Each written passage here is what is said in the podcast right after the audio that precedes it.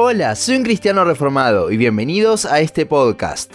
Continuamos con nuestro estudio sobre la carta hacia los colosenses y hoy, adentrándonos en el final de la carta, el apóstol nos mostrará la vida de ejemplo para un cristiano.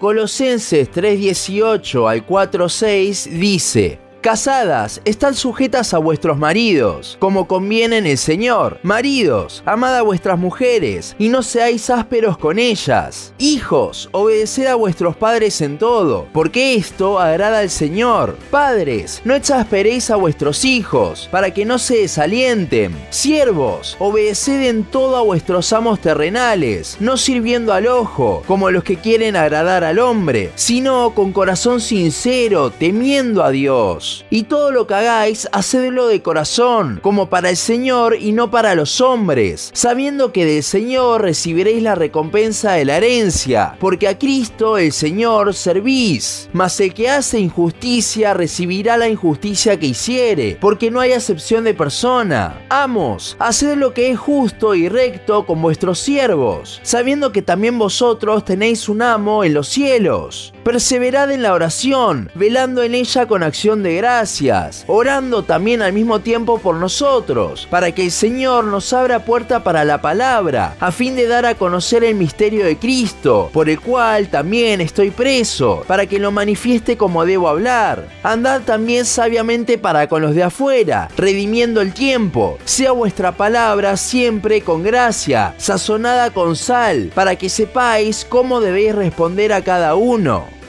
En el capítulo anterior del podcast vimos que Pablo animaba a los creyentes a apropiarse del nuevo hombre que Dios nos dio y vivir acorde a él, siempre recordando que el apóstol no lo hace a modo de que es algo que tenemos que cumplir, sino que esa conducta no es por esfuerzo, sino que es como resultado de mirar a Cristo. Eso lo vimos al principio del capítulo 3. El pasaje de hoy continúa mostrándonos de forma cada vez más práctica cómo es que el cristiano debe vivir. Ahora, hay algo que tenemos que dejar bien en claro antes de meternos en el pasaje de hoy. Aquí se ven muchos imperativos, y si bien dijimos que lo que vemos en estos versículos es como el cristiano debe vivir, esto no es un deber tal cual. Si así fuese el caso, Pablo estaría haciendo lo mismo que contradijo sobre lo que hacían los falsos maestros al final del capítulo 2, dando órdenes y preceptos. Lo que el apóstol busca con estos versículos, lejos de querer crear mandamientos y una nueva ley, como muchos lo toman, es mostrarnos un ejemplo de cómo actúa ese nuevo hombre. Entonces, al examinarnos y ver que no estamos viviendo de esa forma, lejos de imponérnoslo, lo cual sería simplemente un cambio de conducta y no de corazón, lo que nos llama a hacer es a revestirnos, apropiarnos de ese nuevo hombre por medio de ver a Cristo, el Evangelio, y que sea una respuesta de eso esta forma de vivir.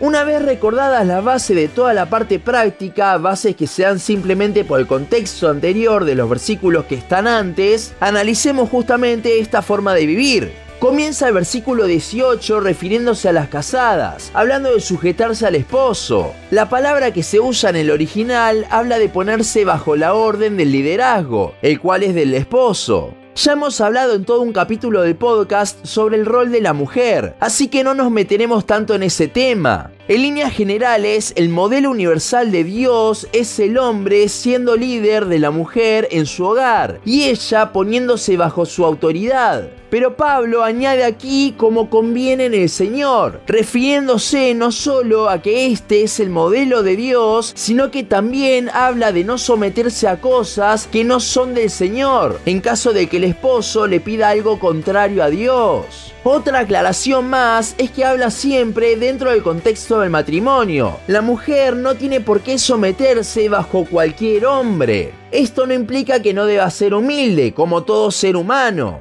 Continuando, habla de los maridos, y la palabra que utiliza para ellos es que agapao, amad.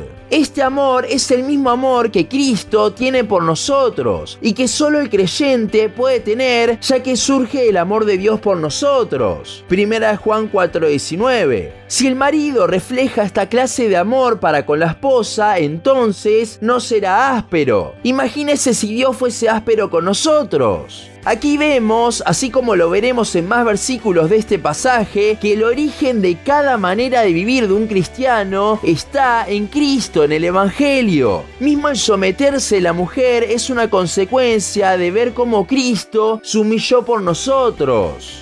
Siguiendo con la parte familiar, en los versículos 20 y 21 nos hablará de los hijos y los padres. Cuando habla de los hijos nos hace acordar al quinto mandamiento que, si bien no estamos bajo la ley, esta refleja lo que Dios quiere para nosotros, aunque no la podamos cumplir. Y como dijimos al principio, estos imperativos tienen la misma función que la ley, conducirnos a Cristo, pero ahora desde el punto de ya estar en Él, lo que nos lleva a una dependencia al final del versículo, Pablo no nos habla de que si los niños obedecen van a ser más agradables a Dios. Si creemos eso, no hemos entendido la gracia, sino que habla que justamente esto es lo que Dios quiere para nosotros. Hablando así también, como lo hizo con la sujeción de la esposa, que los hijos obedecen en cosas que le agradan a Dios, nunca en cosas que van en contra suya. Cerrando la sección familiar tenemos a los padres, quienes deben ser de ejemplo con los hijos y no saturarlos para que no se desalienten, en el sentido de ser mal ejemplo de cristianos y que en consecuencia los hijos endurezcan su corazón contra Dios, siempre teniendo en cuenta la soberanía del Señor obviamente.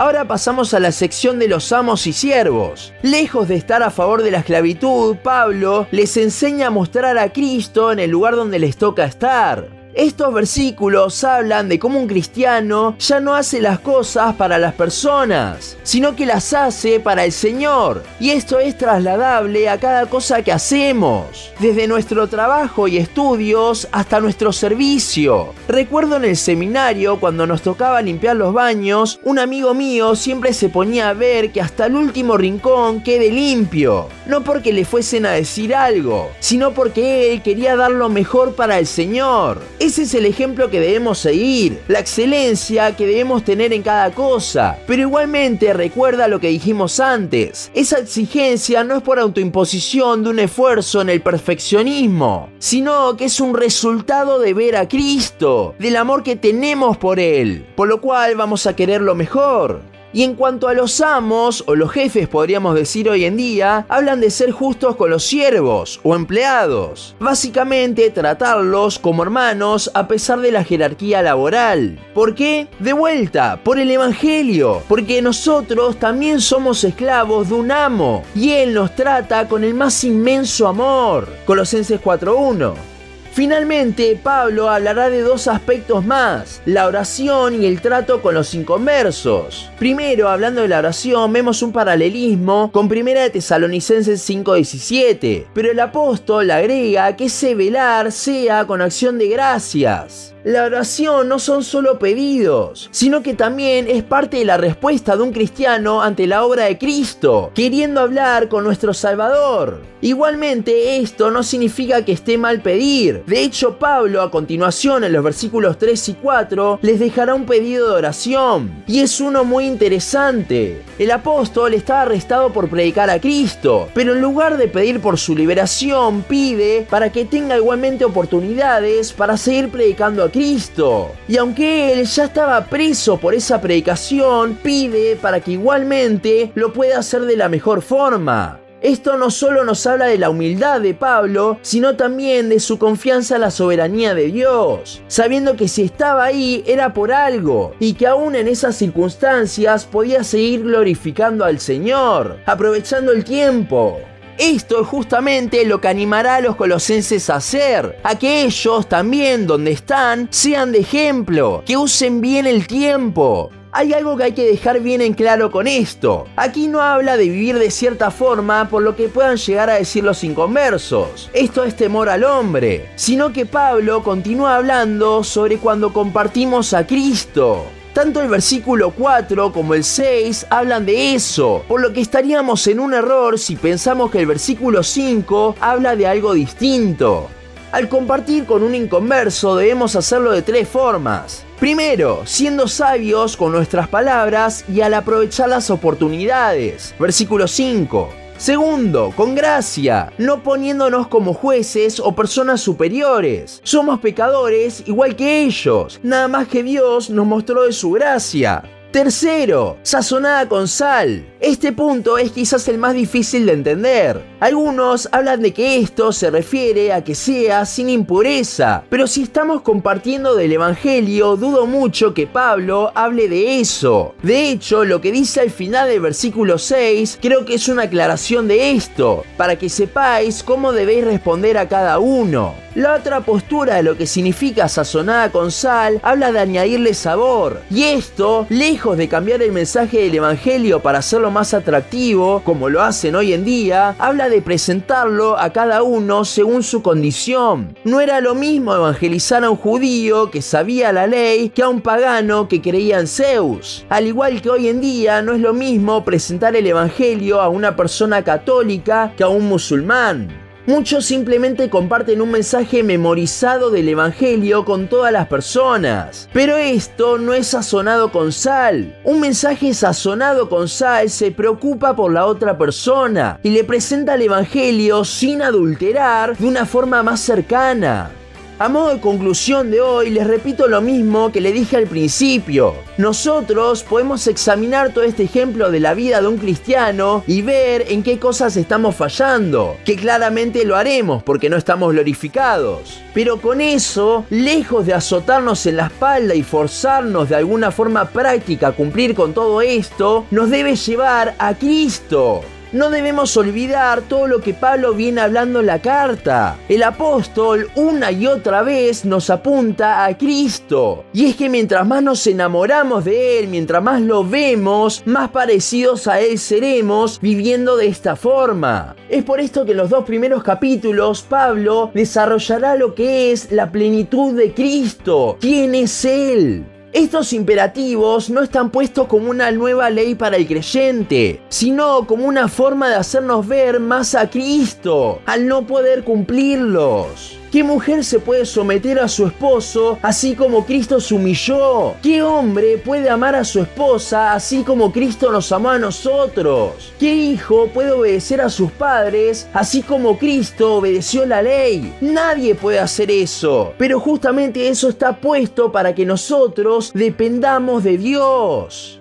El nuevo hombre debe actuar así, pero no por un deber, sino por una respuesta natural e imperfecta al ver el sacrificio de Cristo. Cuando veas que estás fallando con esa respuesta, no te sientas culpable y te fuerces a hacer cosas. Eso es simplemente una conducta. Antes, medita en el sacrificio del Señor por ti, medita en tu incapacidad aún para arrepentirte y clama a Él en oración agradecido por todo eso. Esto es lo que Dios utiliza para moldearnos a su imagen, para cambiar nuestro corazón, para apropiarnos del nuevo hombre y su forma de vivir, ese ejemplo de vida en Cristo.